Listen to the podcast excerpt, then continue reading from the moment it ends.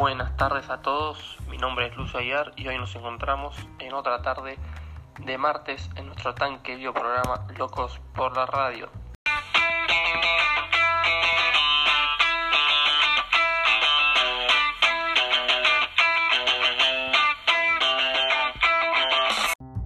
En esta ocasión contamos con un invitado especial, quien dedicó parte de su carrera profesional a este medio y a estudiarlo. Además, un gran amigo de la infancia. Ahora sí, sin más preámbulos, con ustedes, Francisco Bachiller.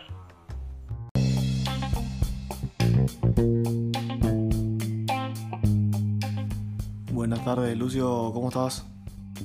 Emocionado por el programa que tenemos por delante. ¿Vos cómo te encontrás? ¿Qué sentís? Primero que nada, te quería agradecer por la invitación. Escucho este programa todos los martes y para mí es un gran honor estar en mi programa favorito, que además es uno de los que tiene más rating de Argentina actualmente. Así que también, como decís, eh, muy emocionado, pero también nervioso al mismo tiempo. bueno, si no me equivoco, viniste a enseñarnos un poco sobre los aparatos y dispositivos que permitieron al ser humano escuchar la radio en distintas épocas. ¿No es así? Sí, así es, exactamente. Como vos decís, uh, me gustaría que la gente aprenda un poco más sobre este medio que para nosotros es algo tan cotidiano y hasta te diría que básico en los autos más que nada hoy en día, pero que entiendan que no siempre fue así y que las personas hace no mucho tiempo tenían que hacer un gran esfuerzo para conseguir escuchar estos aparatos. Me parece una gran propuesta. ¿Te parece si arrancamos con las preguntas? Cuando quieras.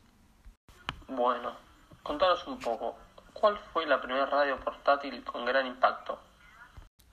Bueno, sí, más denominado que radio portátil, era una radio de bolsillo.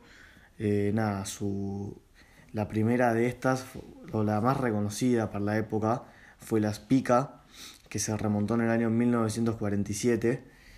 Que nada, fue la más reconocida no solo por, por ser un producto innovador, digamos, sino que también por la calidad del sonido que tenía que en esa época era, era tremenda la diferencia que hacía con las demás compañías, sino que también la, el, alcance que tenía de larga distancia.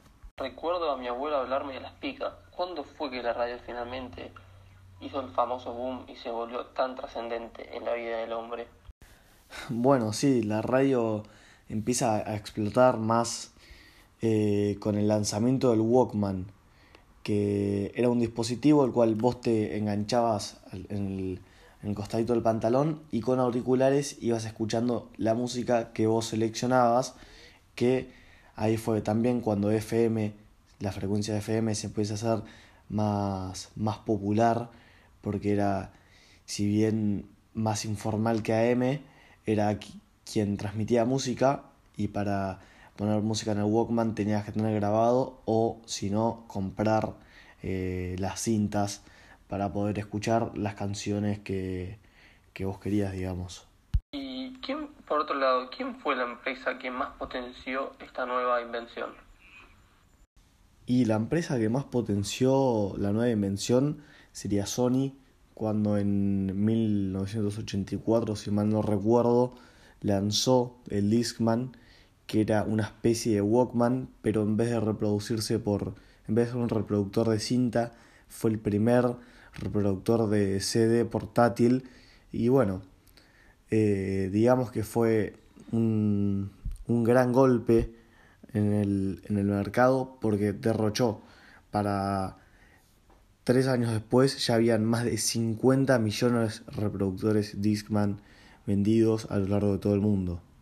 El Discman lo recuerdo más de mi época. Yo veo hoy en día lo fácil que es escuchar la radio. ¿Por qué antes era hasta en un punto difícil llegar a ella? Bueno, sí, eh, también lo que pasa con la radio es que al igual que todo va sufriendo los cambios tecnológicos. Por ejemplo, hoy en día podemos escuchar la radio en cualquier plataforma, ya sea desde YouTube, desde un MP3, desde donde queramos. Antes no era así, sino que tenías que enchufar la radio a una pared porque no, no estaban diseñadas las baterías adecuadas todavía.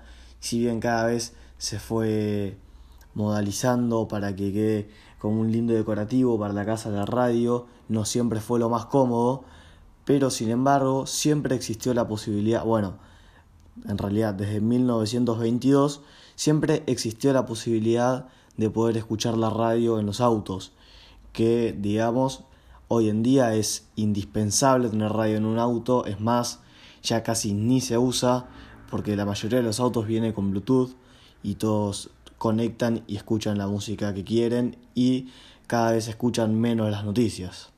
Bueno, muchas gracias por tomarte el tiempo de venir y espero que hayas disfrutado tanto como yo. No, al contrario. Muchas gracias por invitarme, que para mí es un honor estar acá y espero que le haya servido al público la información.